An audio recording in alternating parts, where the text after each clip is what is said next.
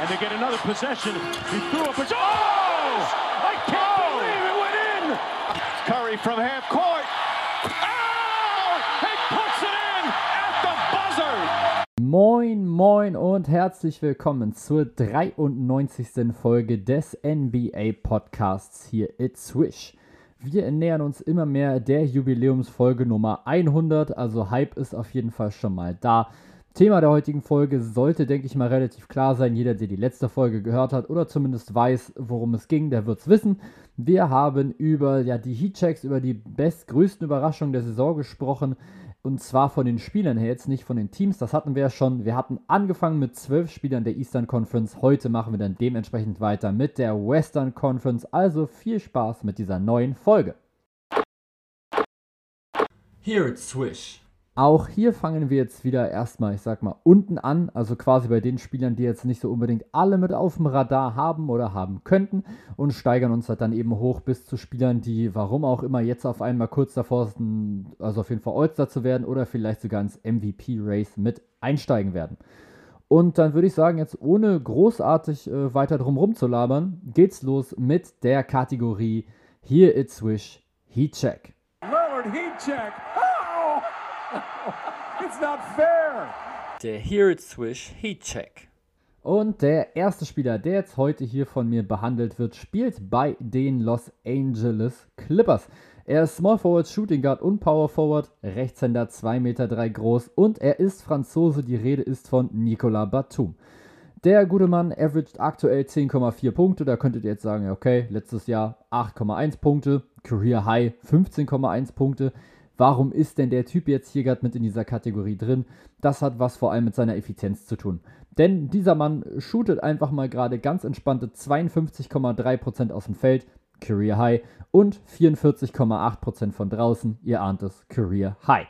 Das ist einfach absoluter Wahnsinn. Er steht aktuell bei einer Effective Field Goal Percentage von 69,3%. Und ja, letztes Jahr, wie gesagt, 8,1 Punkte davor, schon fast raus gewesen, nur 22 Spiele gemacht, damals noch für die Hornets 3,6 Punkte. Und jetzt feiert er ja so ein Mini-Comeback im Prinzip. Zudem holt er auch nochmal 6,1 Rebounds und 1,3 Steals sowie 0,9 Blocks. Auch hier wieder 1,3 Steals Career High. Und ja, 6,1 Rebounds, zumindest über seinem Durchschnitt, der liegt nämlich bei 5,2. Nicolas Batum einfach gerade ein unfassbar wichtiger Rollenspieler bei den Los Angeles Clippers es muss eben einfach aktuell eine Teamleistung sein. Kawhi Leonard fällt noch aus und viele Spieler müssen jetzt eben versuchen, das mit zu kompensieren. Nicolas Batum sorgt zumindest dann dafür, dass er die freien Würfe, die er bekommt, einfach reinsemmelt und das ist einfach unglaublich wichtig und hilft diesem Team auf so vielen Ebenen einfach richtig, richtig extrem weiter. Und ja, aktuell läuft es ja für die Clippers jetzt gar nicht so schlecht. Also gerade am Anfang hatten sie noch ein bisschen Probleme. So langsam kommen sie jetzt immer besser mit in Fahrt. Und natürlich ist er jetzt gerade nicht der Faktor, warum sie da jetzt gerade stehen, sage ich mal. Natürlich gibt es da noch andere wichtigere Spieler. Trotzdem spielt er eben einfach eine Rolle dann damit. Und man darf das eben nicht unterschätzen, wie wichtig solche Rollenspieler letztendlich dann wirklich sind für den Teamerfolg. Guckt euch das zum Beispiel mal an.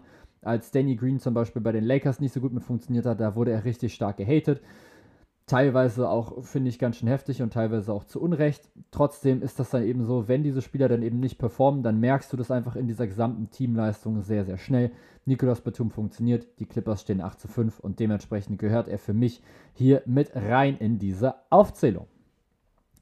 Auch der nächste Spieler hat so ein kleines Comeback miterlebt, allerdings ein viel, viel heftigeres Comeback als jetzt Nicolas Batum, denn der Spieler, von dem ich jetzt gerade rede, hatte einfach, ja, quasi einfach eine Saison kein Team beziehungsweise hat in der Saison 2018-19 genau 10 Spiele gemacht und zwar damals noch für die Houston Rockets. Mittlerweile spielt er bei den Los Angeles Lakers. Die Rede ist natürlich von Carmelo Anthony. 28,8 Minuten im Schnitt, wirft insgesamt 12 Mal, davon ja, die Hälfte der Würfe über die Hälfte der Würfe von draußen. Auch hier 15,5 Punkte. Auch hier wäre jetzt wieder die Frage erlaubt, okay, vor zwei Saisons hatte er noch 15,4 Punkte bei den Portland Trailblazers. Warum gehört er jetzt hier rein? Und auch hier wieder die Antwort, Effizienz. Denn das große Problem, was Carmelo Anthony immer hatte in seiner Karriere, war die Effizienz. Das muss man, glaube ich, einfach genauso festhalten, wie ich es jetzt eben gerade gesagt habe. Der Mann hatte immer Probleme damit, wirklich effizient aus dem Feld zu werfen, wirklich gut zu treffen. Gerade am Anfang seiner Karriere war das noch relativ gut, also so 2005 bis 2008, da war er immer so im Bereich von so 48 Prozent. Gerade dann, nachdem er aber eben dann von Denver weggegangen ist und dann eben zu den New York Knicks gekommen ist, ist diese ja, Quote schon ganz gut teilweise in den Keller gefallen, jetzt in Anführungsstrichen. Es waren meistens so um die 45% mit rum. Dieses Jahr sind 47% bei eben fast 12 Würfen. Das ist sehr, sehr ordentlich. Vor allem ist die Dreierquote aber einfach überragend. Er nimmt mit Abstand die meisten seiner Karriere, nämlich 6,3 pro Spiel. Career High davor waren 4,7, nimmt jetzt also fast zwei Stück mehr und trifft sie diese Saison zu 45,3 Unfassbar starke Quote und einfach noch in so einem wirklich, wirklich hohen Volumen. Er hilft den Lakers einfach aktuell, denn er kann einfach genau eine Sache überragend gut, besser als sehr, sehr viele andere NBA-Spieler und das war schon immer so Scoring. Sich selber Würfe kreieren, das war für Carmelo Anthony noch nie wirklich ein Problem. Und jetzt schafft er es eben auch noch, diese Würfe effizient zu treffen. Natürlich profitiert er dann davon, dass er eben mit einem LeBron James zusammenspielt, wenn der nicht gerade verletzt ist. Und ist dann einfach in der Lage dazu, diese Dreier reinzunageln. Wunderschöne Shootingform. Aktuell eben 15,5 Punkte bei wirklich richtig guten Quoten, vor allem von draußen. Insgesamt auch hier wieder Effective Field Goal Percentage von 59%. Career High übrigens davor 2007, 2008 bei den Denver Nuggets 51,1%. Also ist er jetzt gerade mal bei 8% mehr als damals. Und das ist unglaublich wichtig für dieses Lakers-Team, dass so dieses Scoring von der Bank einfach von ihm zu großen Teilen mit übernommen wird. Und das ist jetzt egal, ob es ein Catch-and-Shoot ist oder selber ein Wurf, den er sich kreiert. Er macht das einfach unfassbar stark. Er macht das schon so lange und er macht das einfach immer noch, immer noch unglaublich gut. Und ich finde, man darf es einfach nie unterschätzen, was dieser Mann wirklich leistet was er eben aktuell noch tut, noch für die Lakers. Er zieht das ganze Feld einmal komplett auseinander. Und gerade eben, wenn du Spieler hast wie LeBron James, wie auch ein Russell Westbrook oder auch wie ein Anthony Davis, die jetzt nicht dafür bekannt sind, wirkliche Scharfschützen zu sein, ist das unfassbar wichtig für so ein Team, dass dann solche Leute dieses Spacing quasi komplett wieder, ja, ich sag mal nicht auffangen, aber wieder herstellen. Einfach nur, weil sie in der Lage sind, diese Dreier so gut zu treffen, wie es Carmelo Anthony in dieser Saison tut. Und das ist einfach so unglaublich, dass man sich überlegt, dass der wirklich lange einfach auf der Suche war nach einem neuen Team und ihn kein Team so wirklich mit haben wollte. Jetzt wollen ihn wahrscheinlich gerade sehr, sehr viele Teams wieder im Kader haben, denn 45% von draußen, vor allem jetzt gerade nochmal mit diesem neuen Ball, wo ja sowieso schon alle so ein bisschen strugglen, ist auf jeden Fall eine Leistung. Nächster Spieler. San Antonio Spurs, Keldon Johnson.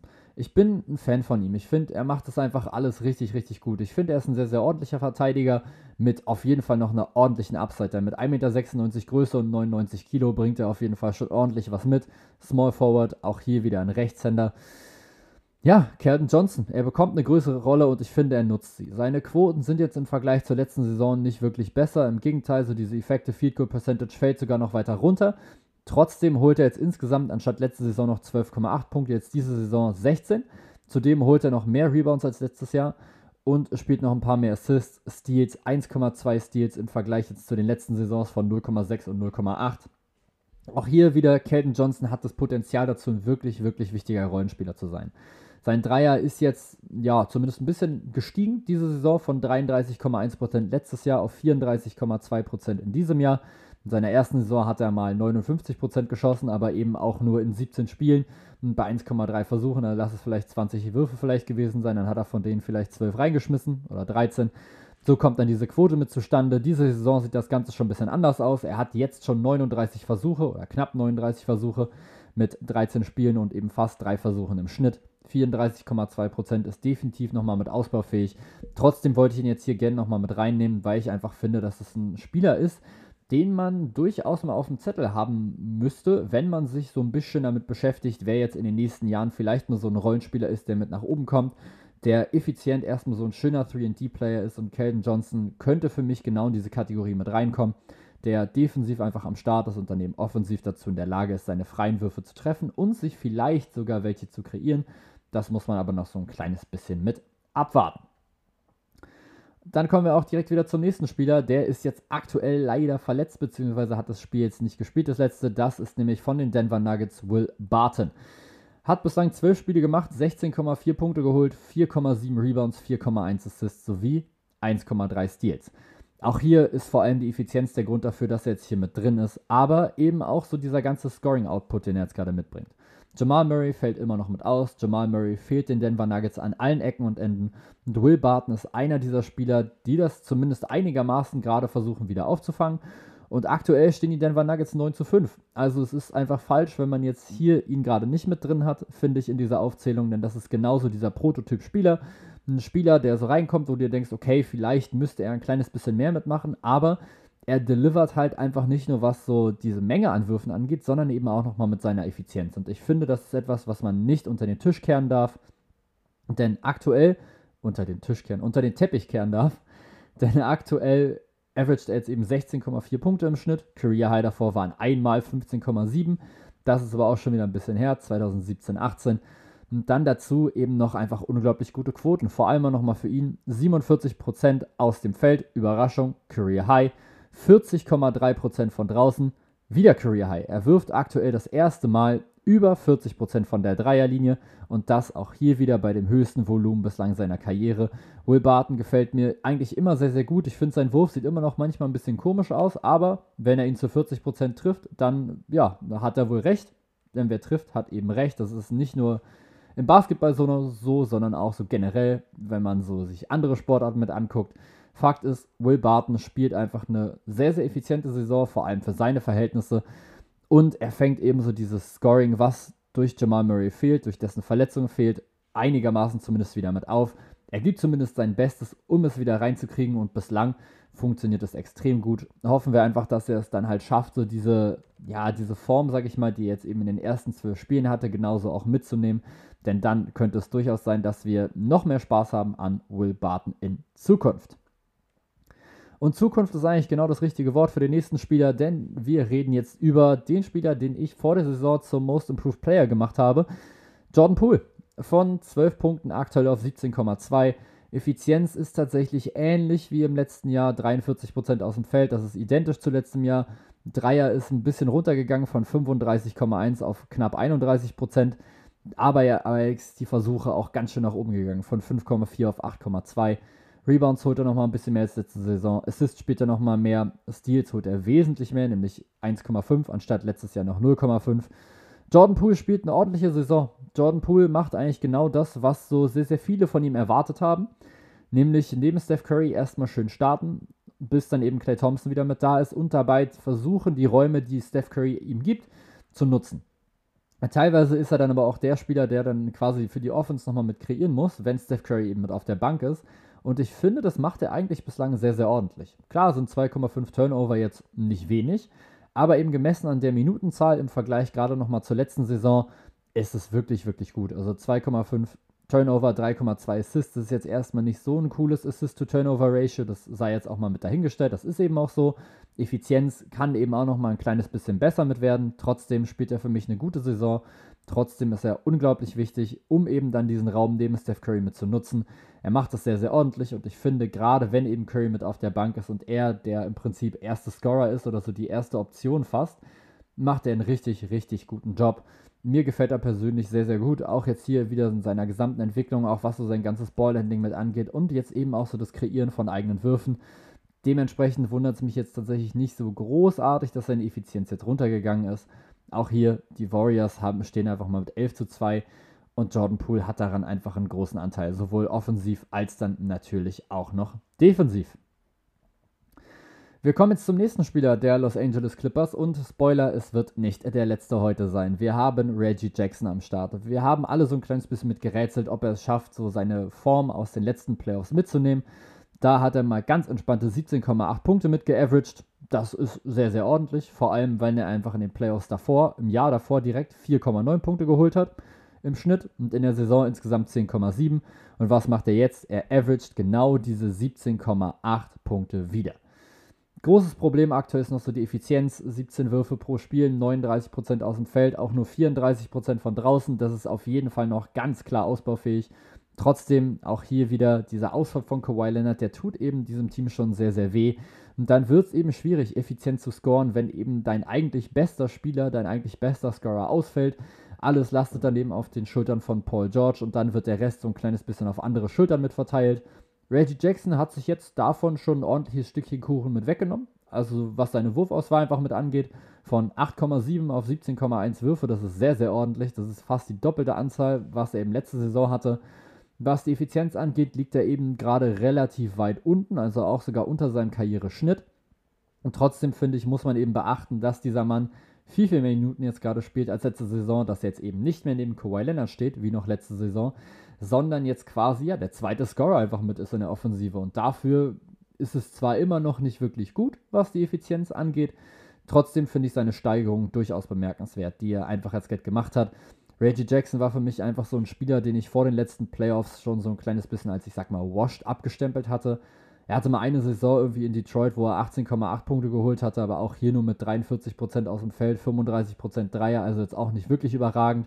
Und dann ist es eigentlich stetig nach unten gegangen. Dann kam eben der Wechsel zu den Clippers, wo er dann in seinem ersten Jahr 9,5, im zweiten jetzt eben 10,7 Punkte aufgelegt hat. Und dann kam auf einmal dieser krasse Outburst, sag ich mal, letztes Jahr in den Playoffs, als er auf einmal angefangen hat, alles kaputt zu schießen, vor allem gegen die Dallas Mavericks. Da war er den Mavs einfach immer ein Dorn im Auge, war einfach immer gefährlich und hat immer dafür gesorgt, dass es einfach sehr, sehr gut läuft für die Clippers und eben auch für ihn. Also Reggie Jackson gehört auf jeden Fall für mich mit rein in diese Liste, auch wenn jetzt, wie gesagt, seine Effizienz das bislang noch nicht so wirklich mit hergibt. Nach dem zweiten Clippers-Spieler kommen wir jetzt noch zum zweiten Spieler der San Antonio Spurs und das ist für mich DeJounte Murray. Gerade äh, David vom Basketball-Philosophie-Podcast, mit dem ich ja auch was aufgenommen habe, hielt ja sehr, sehr viel von den San Antonio Spurs, so insgesamt als Team. Das ist jetzt bislang eher so semi gut aufgegangen. Die Spurs stehen jetzt gerade 4 zu 9, stehen auf Platz 13. Aber an DeJounte Murray liegt es auf jeden Fall nicht. Auch hier ist es wieder klar, DeMar Rosen ist weg und irgendjemand muss das auffangen, was er eben ja quasi davor reingebracht hat ins Team. Und das ist eben nicht nur das Scoring, sondern eben auch das Ballhandling und die Assists. DeJounte Murray legt los wie die Feuerwehr. 18,4 Punkte, 7,8 Rebounds, 8 Assists und 2 Steals pro Spiel stehen aktuell auf seinem Konto. Und das ist wahnsinnig stark. Es ist wirklich unglaublich gut. 18, 8 und 8. Auch hier wieder die Quoten jetzt nicht wirklich überragend, aber jetzt im Vergleich zu seinen letzten Saisons auch nicht in den Keller gefallen. Im Gegenteil, seine Effekte Field Goal Percentage ist leicht nach oben mitgestiegen. Dreier ist immer noch so ein kleines Ding, 32,7% bei vier Versuchen. Da müsste er sich auf jeden Fall nochmal ein bisschen mit steigern. Insgesamt sind es knapp 45% aus dem Feld.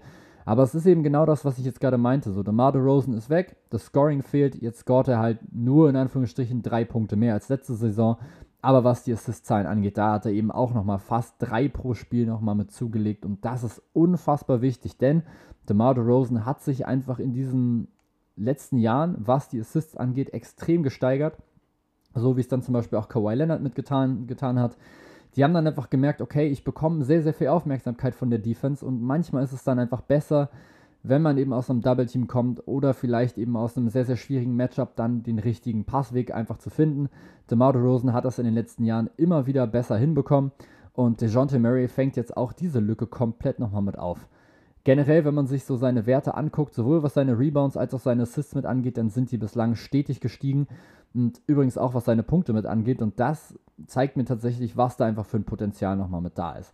Er hat bei 1,1 Rebounds angefangen. Ja, natürlich. Er hat dann eben auch nur 8,5 Minuten gespielt. Dann 21,5 Minuten, 25,6 Minuten, 32. Jetzt ist er eben bei 34. Trotzdem sieht das wirklich so aus, als wäre DeJounte Murray wirklich ein Guard einfach so der Zukunft, der einfach sehr, sehr viel mitbringt, der sehr, sehr athletisch ist, defensiv einfach unglaublich aggressiv ist. Gegen den willst du auf keinen Fall spielen. Der klaut dir sehr, sehr oft den Ball, hat immer die Hände drin, ist giftig, ist nervig. Und dann, wenn er den Ball erstmal hat, dann kann er sehr, sehr gut Tempo mit nach vorne machen, kann sich selber zum Korb meistens dann durcharbeiten und findet aber dann auch die richtigen Mitspieler. Ich bin von DeJounte Murray wirklich ein Fan geworden in den letzten Jahren vor allem.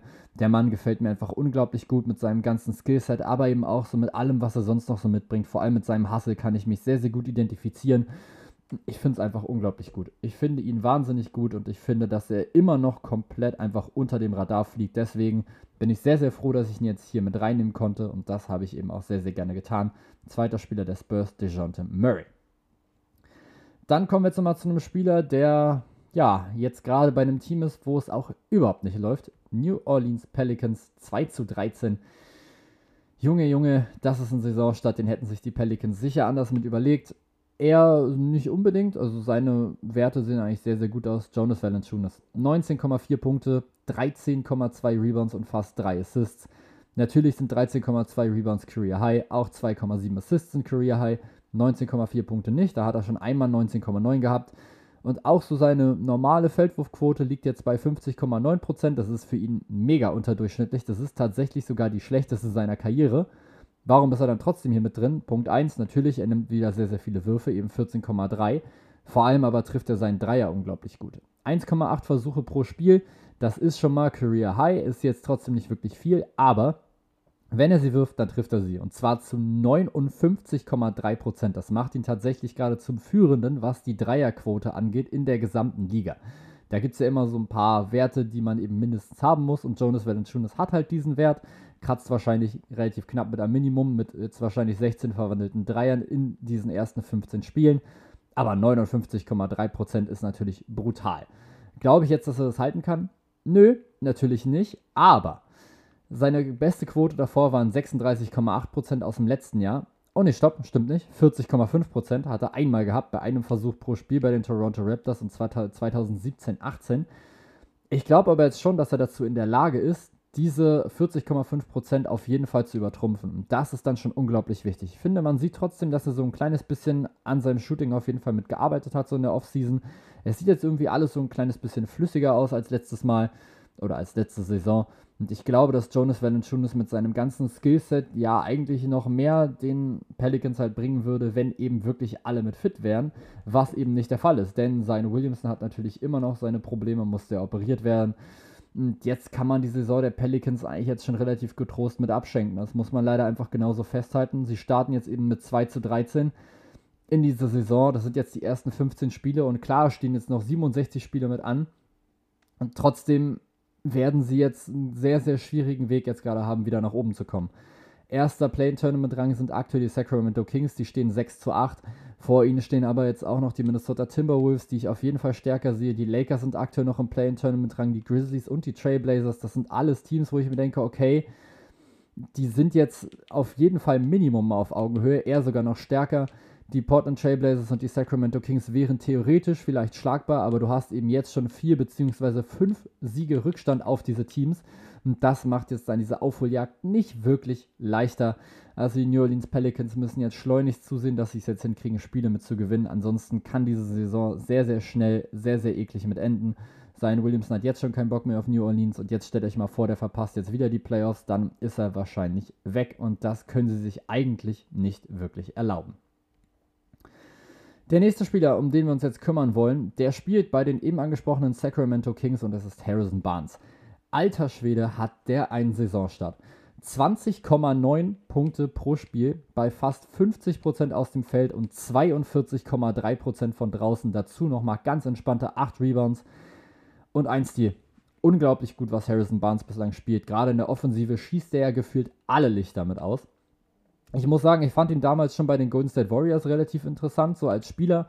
Aber ich hätte halt trotzdem nicht gedacht, dass der wirklich dann in so eine Richtung gehen kann, dass der jetzt irgendwann mal knapp 21 Punkte averaged. Und ja, auch hier sind es jetzt natürlich erst 14 Spiele. Trotzdem spielt er eben genauso viel wie in der letzten Saison, was seine Minuten mit angeht. Die Wurfquote insgesamt aus dem Feld ist genauso hoch.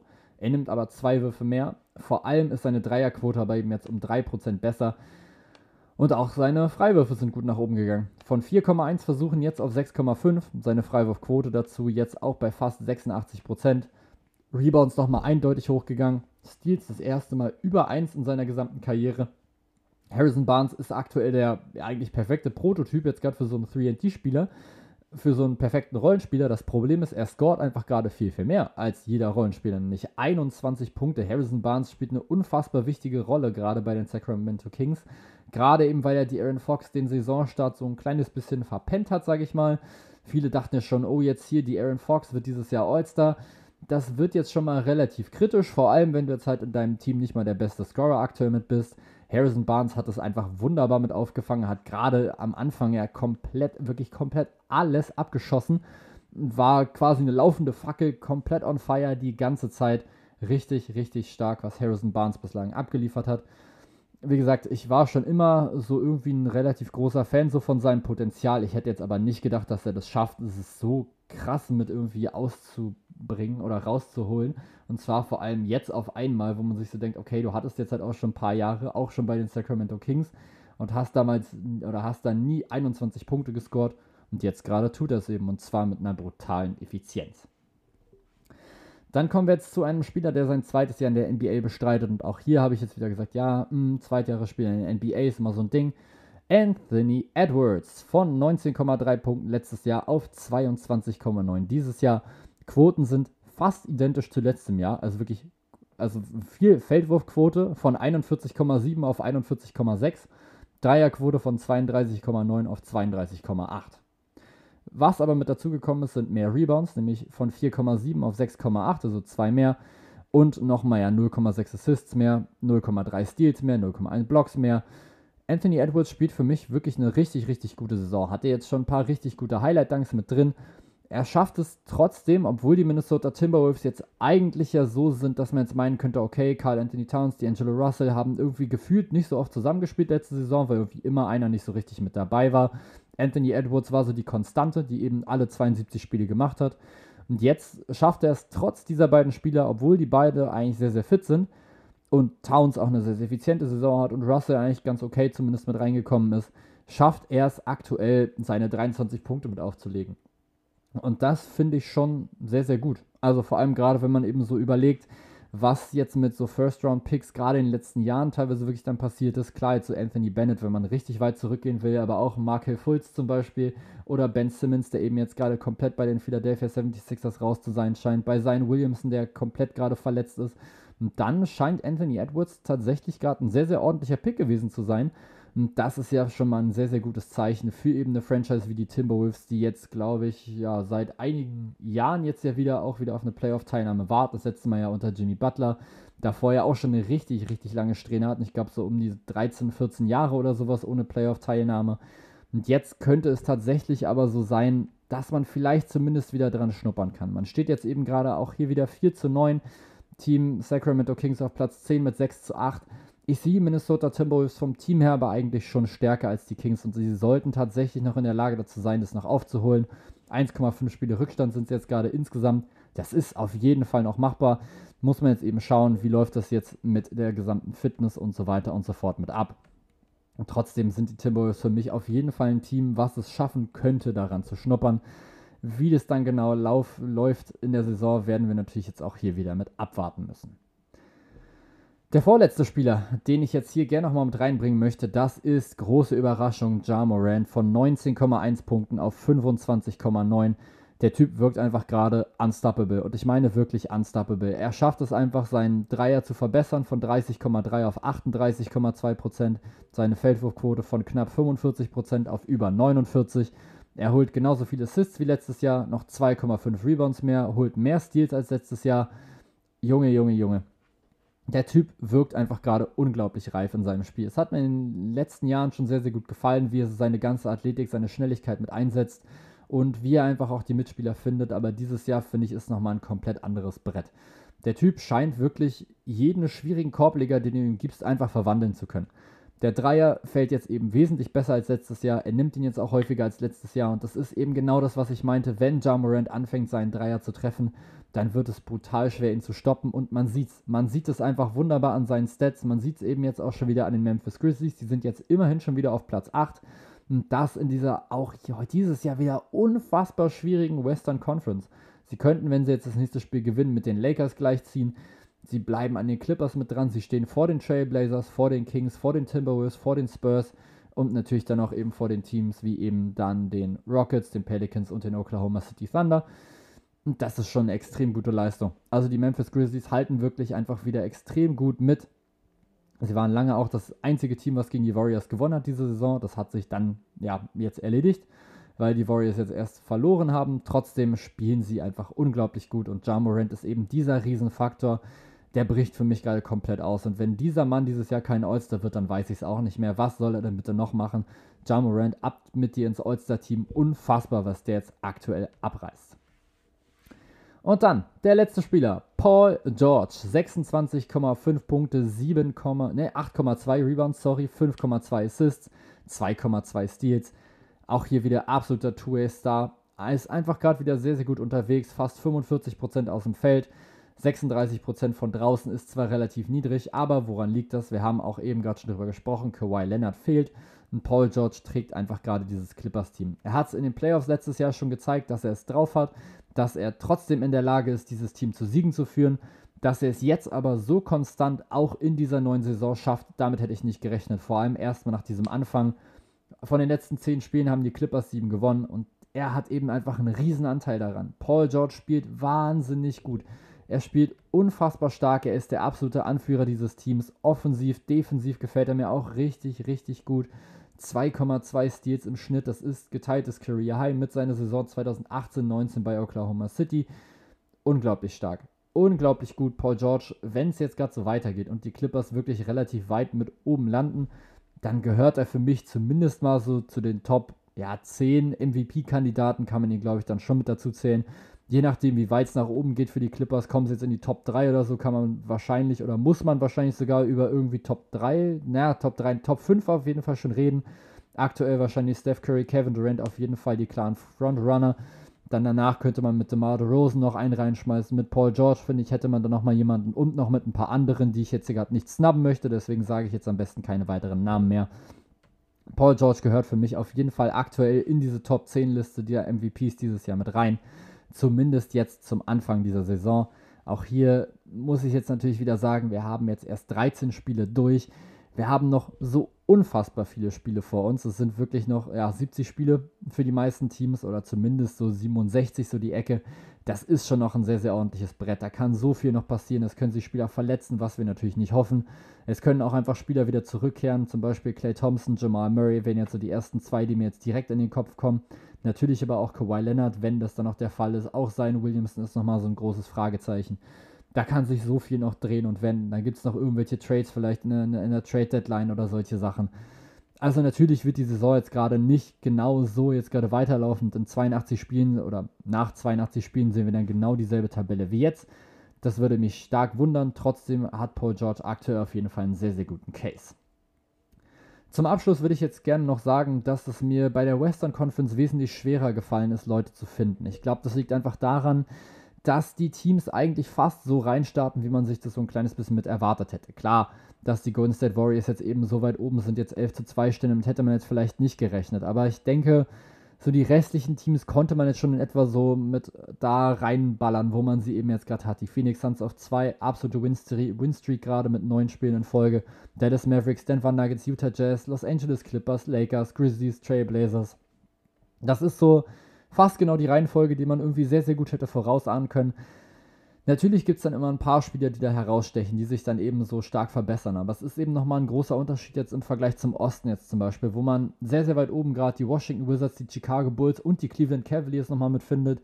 Dann im Vergleich dazu die Bucks, die Hawks, die Pacers eher ein bisschen niedriger, nämlich aktuell eben von Rang 11 bis 13. Auch die Raptors auf 10 bislang relativ überraschend und so. Da verschiebt sich eben sehr, sehr viel. Und dadurch hat man natürlich auch sehr, sehr viele Spieler, die dafür dann eben verantwortlich sind. Einzelne Spieler aus diesen Teams, die dann eben sehr, sehr gute Performances bringen. Im Westen ist es jetzt, wie gesagt, meistens relativ ähnlich jetzt gerade gewesen. Dementsprechend ist es mir jetzt hier ein bisschen schwerer gefallen, diese zwölf Leute mit zu finden. Ich hoffe, ihr könnt trotzdem verstehen, warum ich diese zwölf Leute jetzt hier in den Heatcheck mit reingepackt habe. Und so die älteren Hörer von euch oder die Hörer, die jetzt hier schon länger zuhören, sagen wir es so, die wissen, dass das Ganze jetzt natürlich bald nochmal kommt in der Cold Zone. Das heißt jetzt nochmal die Spieler, die uns jetzt bislang relativ dick enttäuschen, von denen wir einfach mehr erwartet hätten. Und darauf könnt ihr euch auf jeden Fall jetzt mal schon freuen. Ansonsten wünsche ich euch erstmal noch ja, einen wunderschönen Abend, einen wunderschönen Tag, je nachdem, wie spät es jetzt gerade ist, wenn ihr diesen Podcast hört. Bei mir ist es jetzt gerade Dienstagnachmittag. Ansonsten viel, viel Spaß nochmal. Und Dankeschön fürs Zuhören. Und dann bis zum nächsten Mal. Bye. Here it's Swish.